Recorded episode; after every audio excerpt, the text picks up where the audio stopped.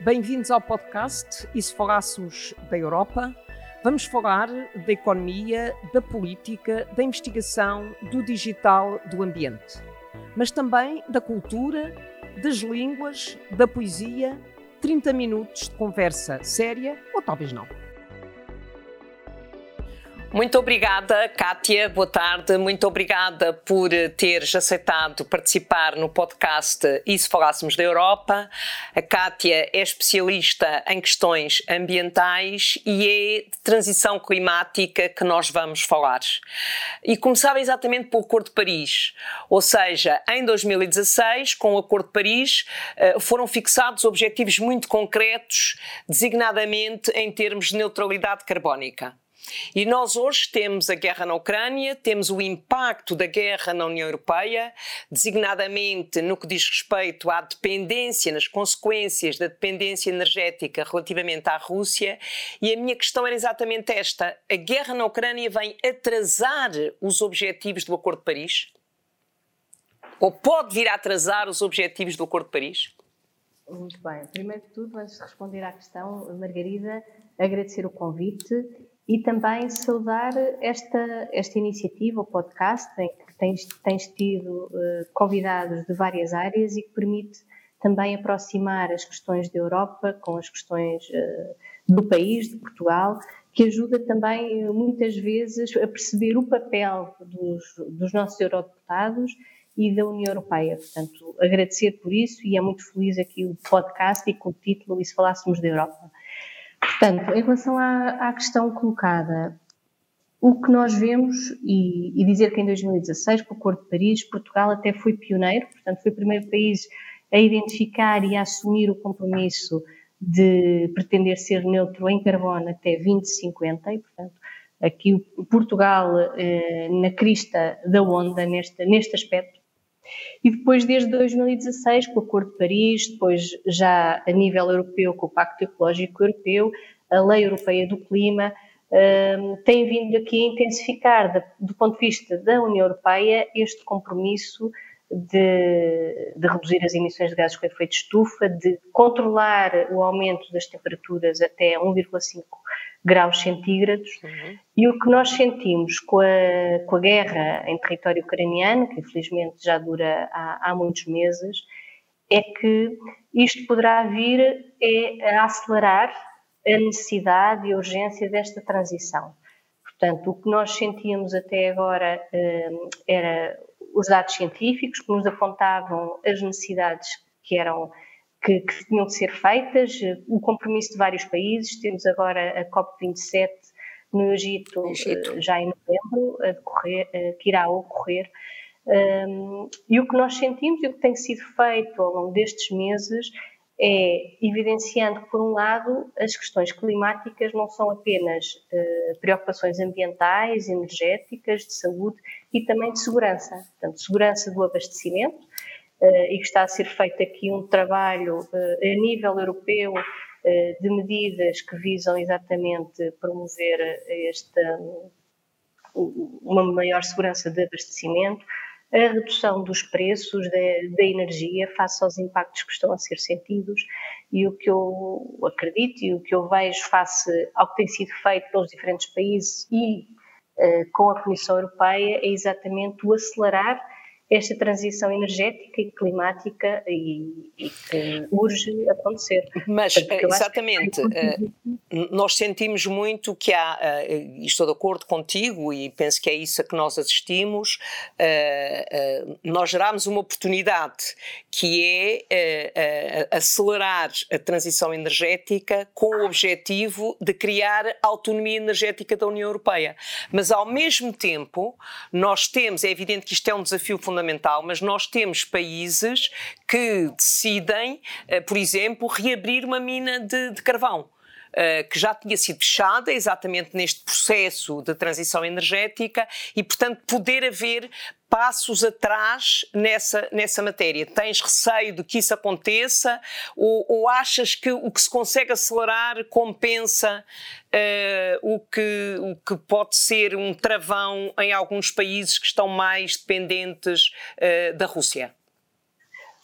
É assim, no caso concreto de Portugal, e nós tivemos também, fechámos centrais a carvão e o processo eh, no nosso país não é reverter. Portanto, é continuar eh, assegurando aqui o reforço das fontes de energia renovável, eh, a promoção do autoconsumo e diversificar aqui os fornecedores de abastecimento. O que nós esperamos é que isto aconteça também ao nível dos outros países e isso tem que ser aqui um empenho forte em conjunto e de forma articulada entre todos. Uh, e tem, sido, tem vindo a ser este processo. No entanto, uh, sim, em alguns países em específico, fala-se da reversão para o, para o carvão e até a reversão da, energia nuclear, e, portanto, é algo que, que, do ponto de vista europeu, temos que encontrar aqui soluções que sejam sustentáveis e que garantam a transição justa e necessária. Portanto, exato, exato. Que não se reverte para, para passos anteriores e que, e que queremos e que desejamos que fiquem no passado e que se possam encontrar outras soluções em conjunto com os outros países. Pois, nós assistimos a alguns países que inclusivamente tinham um programa de encerramento das centrais nucleares e que têm retardado uh, o, o, encerramento, têm procurado prolongar a vida das, das centrais nucleares. Mas eu estou de acordo contigo, ou seja, nós temos aqui um desafio fundamental que fixámos em 2016 e de facto nós temos que transformar uh, esta situação atual, designadamente em matéria energética, da urgência de criarmos uma alternativa em termos de segurança uh, energética e, de facto, temos que criar essa alternativa baseada nas, na, nas energias nucleares e, desse ponto de vista, gerar interconexões e interligações e criar o um mercado interno da energia em que Portugal possa participar é, de facto, fundamental. Mas voltando nós ao clima, ou seja, ao aspecto,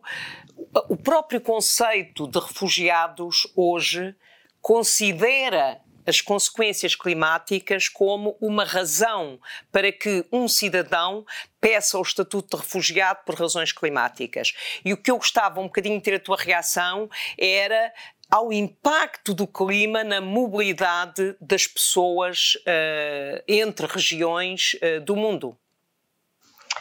Sim, portanto, isso aí neste momento já acontece em várias áreas, mesmo na Europa, eh, numa perspectiva de migrações, deslocações internas dentro dos países. Temos o caso, por exemplo, da Espanha, eh, face aos incêndios, eh, Itália com os sismos, Reino Unido com precipitação intensa. Portanto, nós temos aqui aspectos e consequências dos efeitos climatéricos adversos que já antevêem os cenários que virão a intensificar. Neste momento, em termos de estimativas para o continente africano, é que até 2030, face exatamente às questões das mudanças climáticas, e estamos a falar não só, nomeadamente, ao nível do acesso à água eh, potável, eh, alimentos, falta de alimentos e de acesso à energia, que vai provocar, tal como dizes bem, esta deslocação e termos refugiados climáticos eh, para outros países.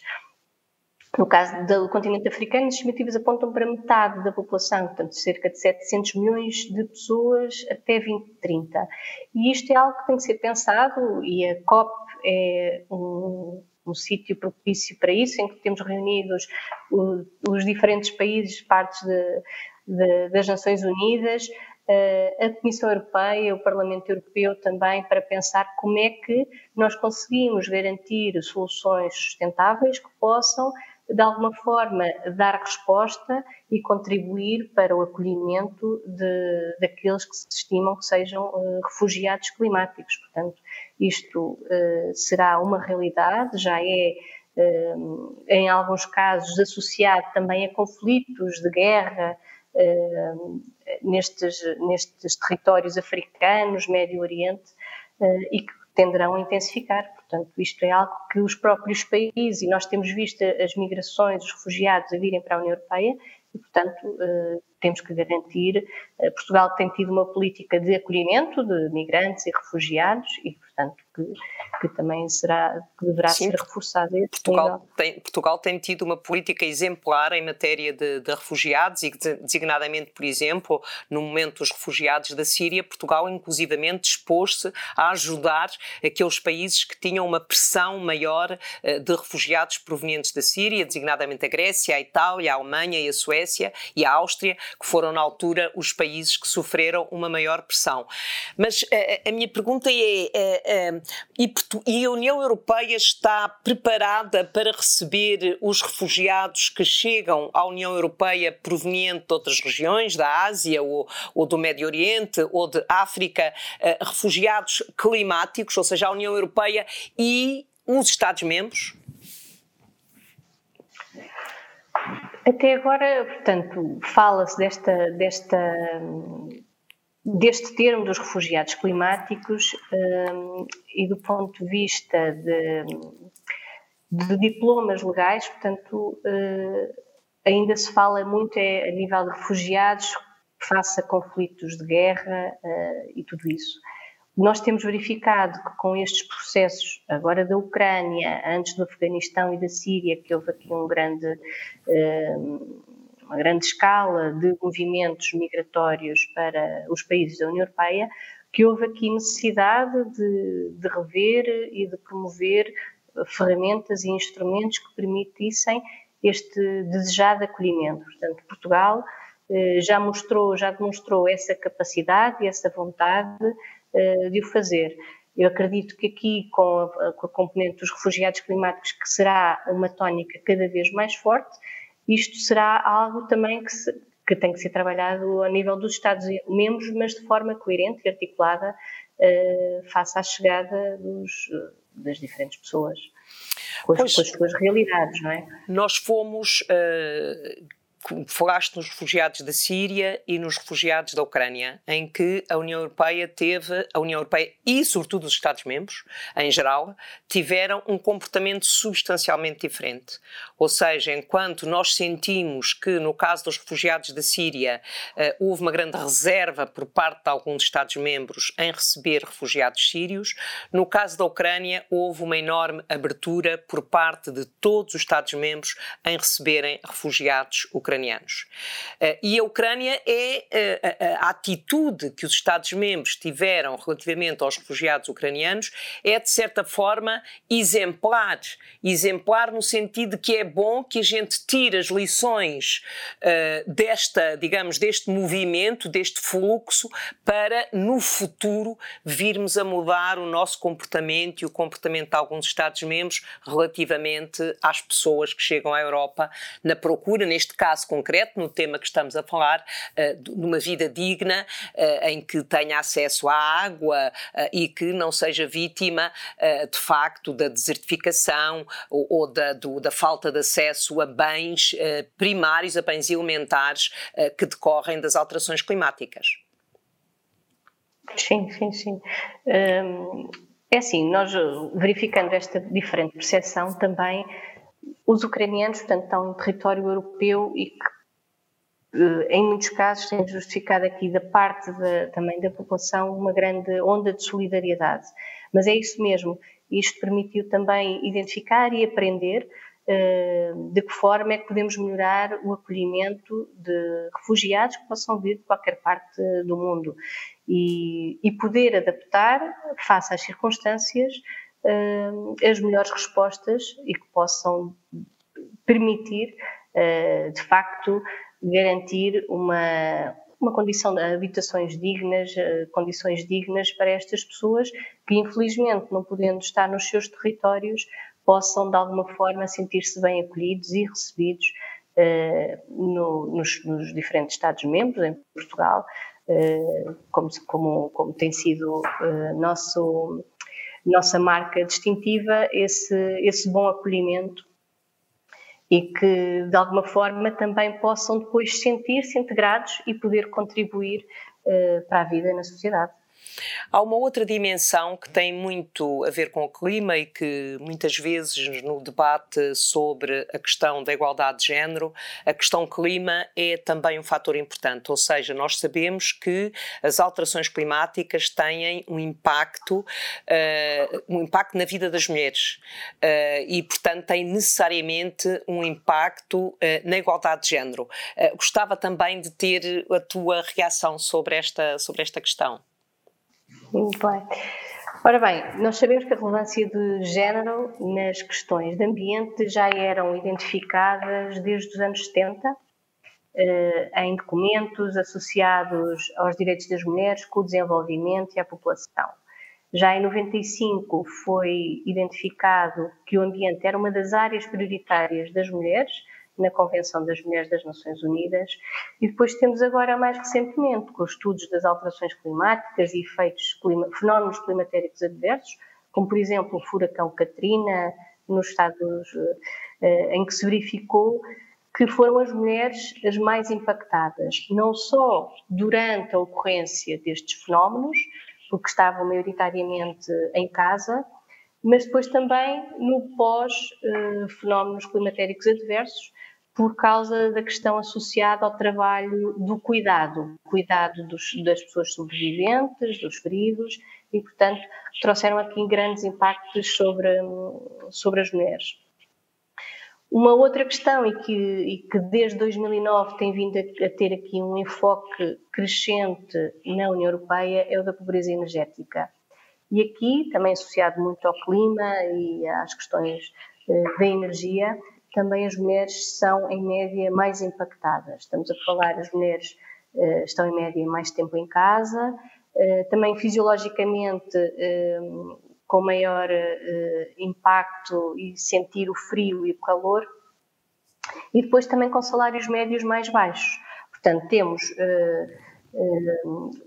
a capacidade de investirem em soluções mais adequadas do ponto de vista da eficiência energética, eh, que permitam um melhor conforto térmico, é aqui, digamos, cortada face à sua, ao seu rendimento uh, inferior. portanto, já temos medidas, eh, a União Europeia aqui investiu no programa renovação dos edifícios uh, da Europa, numa perspectiva exatamente de melhorar as condições, a qualidade das construções nos edifícios, edifícios mais sustentáveis, com melhoria de eficiência energética e melhoria de conforto térmico, e temos medidas específicas uh, que visam proteger e combater uh, a pobreza energética destas populações mais vulneráveis, quer seja nomeadamente em Portugal temos a tarifa social, tanto para a energia como para o gás, mas também no âmbito do PRR, o Programa de Resiliência, uh, temos também os vales de eficiência exatamente para estas uh, populações mais vulneráveis, portanto, permitem aqui uh, um, um, cheque uh, em que as,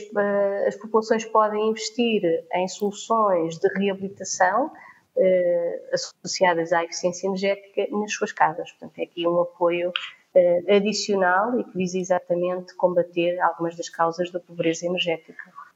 Mas exatamente referiste uh, uma coisa que para nós tem sido muito importante aqui no Parlamento Europeu, quando foi criado o, o, Fundo de Recuperação e Resiliência, o Next Generation EU, e que os Estados-membros foram convidados a apresentar o seu plano nacional de, de reformas e de, de, para a recuperação económica e para, para, para, construir a resiliência das suas economias. Uh, o Parlamento Europeu empenhou-se muito em que houvesse uma obrigação em que 35% do financiamento se destinasse exatamente à transição climática.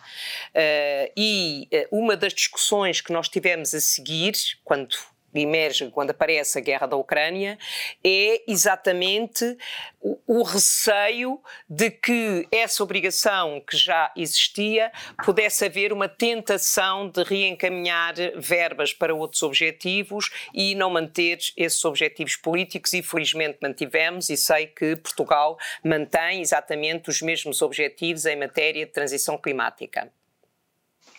Sim, portanto, o PRR tanto tem isso que estávamos a falar do Vale Eficiência, como também tem a aposta no programa dos edifícios mais sustentáveis, aí eh, dirigido eh, às populações em geral e que permite também a tal renovação, o investimento eh, em medidas de eficiência energética, a promoção de fontes de energia renovável. Agora também saiu um aviso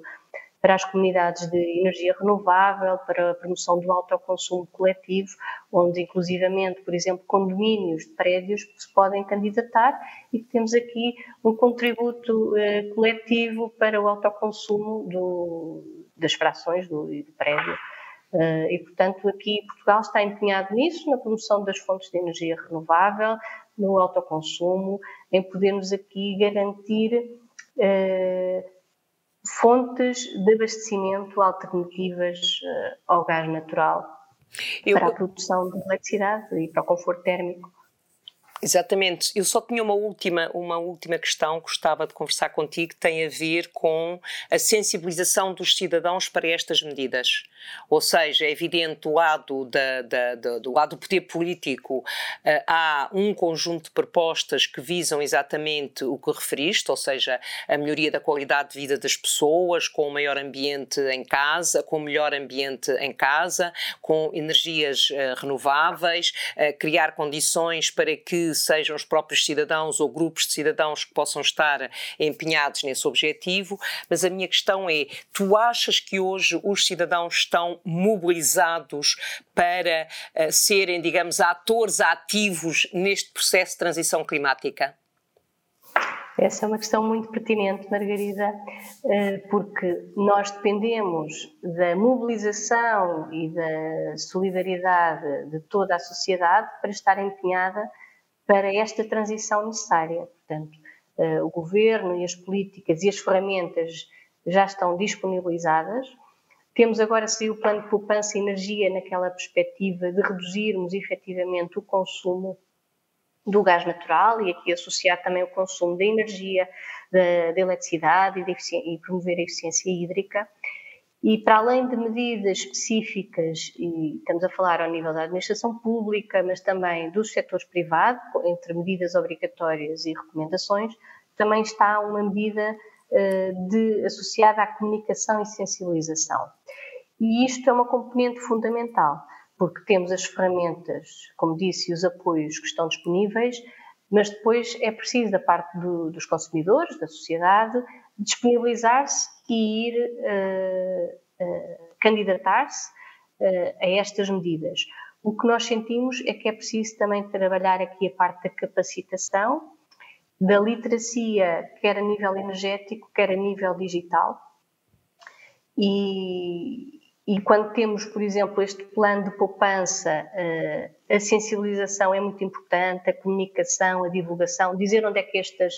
estas ferramentas estão disponíveis. E depois também temos, por exemplo, a ADN tem uh, um espaço em que, de forma de linguagem clara e simples, explica, uh, por exemplo, como é que se pode passar para o mercado regulado do gás natural. Temos a ERSE, que, que dinamizou ações de formação para agentes da GNR numa perspectiva de sensibilizarem e de comunicarem com a população mais idosa sobre uh, os contratos de energia e, e, depois temos também a possibilidade dos próprios municípios, uh, com os espaços cidadão, as juntas de freguesia, uh, nos balcões de proximidade, poderem também trabalhar diretamente com os seus fregueses, freguesas e municípios e poderem trabalhar estas questões em concreto. Portanto, nós temos, por exemplo, agências municipais de energia, como a Lisboa Inova, eh, que promovia já desde o ano passado a possibilidade de ajudar os seus concidadãos a preparar as candidaturas para os programas de eficiência energética. Eu acho que isto é uma componente muito importante que possa aqui, digamos, eh, estender a rede de capilaridade com as especificidades locais que possam então densificar aqui a adesão a estas medidas, garantindo a, capacidade, a capacitação e a literacia digital e energética, energética. dos nossos cidadãos. E, finalmente, achas que a Europa está a fazer o seu trabalho em matéria de transição climática? Acho que sim, tem aqui desafios exigentes e é este o caminho que, que tem que ocorrer. Portanto, desde o Pacto Ecológico Europeu tem vindo a ser densificado uh, a vários níveis. Portanto, tinha a meta para 2050, uh, depois com, já tem as metas para 2030, 2040 e a nível setorial. Portanto, do ponto de vista das diretivas aqui do, do, dos diplomas legislativos, e depois também aqui com os pacotes, uh, o Repower You agora, mais recentemente, o, o, os mecanismos de recuperação e resiliência, e, estando atento à evolução, e tivemos uma pandemia, estávamos na recuperação da pandemia e agora com o conflito da guerra na Ucrânia, uh, o, o, que se sente é que a União Europeia também aprendeu com, com, com, com, os resultados do que aconteceu com a pandemia e que agora está ainda a densificar uh, a forma como pode reagir de forma coesa, articulada e em bloco, de forma a garantirmos uma melhor qualidade de vida da nossa população e atender aos desafios urgentes, prementes e garantir também a transição justa e a justiça intergeracional nestes temas. Portanto, é este o trabalho, falar a nível europeu, articulação com os países e os países depois aqui internamente também com, com os municípios, o setor privado e a economia social